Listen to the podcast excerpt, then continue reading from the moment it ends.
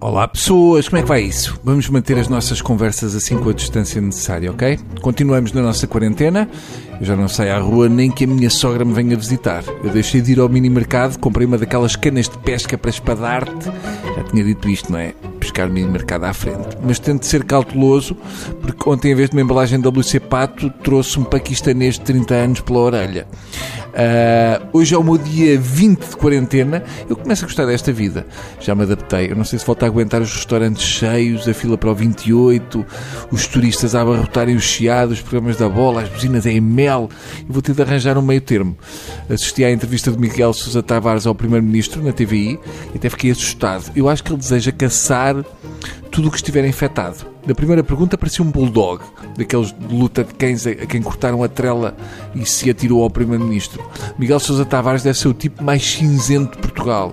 Se o Miguel Sousa Tavares se apaixonasse, em vez de sentir borboletas na barriga, sentia morcegos.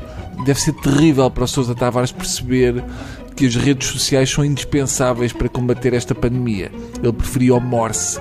Eu acho que ele pode criticar o governo, mas eu só imagino se isto se passasse com aquele governo do Passos, com o maluco que disse que foi Deus que mandou aquela inundação em Albufeira, ou outro que proibiu a legionela. Já estávamos todos mortos.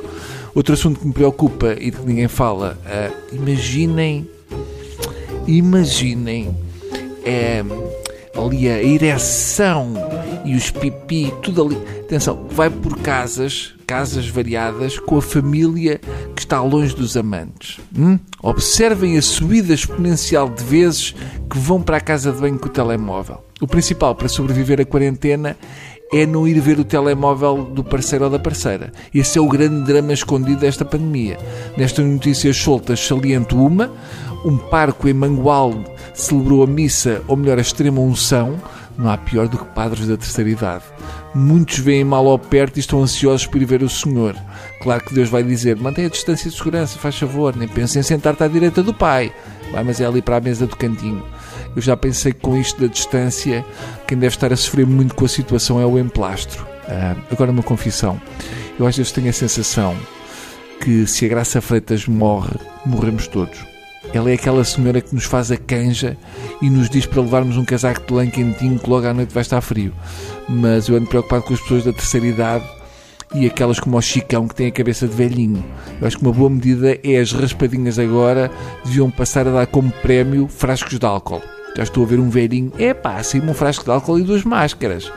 Mas é preocupante porque, por exemplo, eu entrava em pânico se o meu avô fosse passear agora. Principalmente porque ele já faleceu há 15 anos e isso ia-me fazer um bocado de confusão. Enfim, até amanhã, se o Corona quiser. Adeus.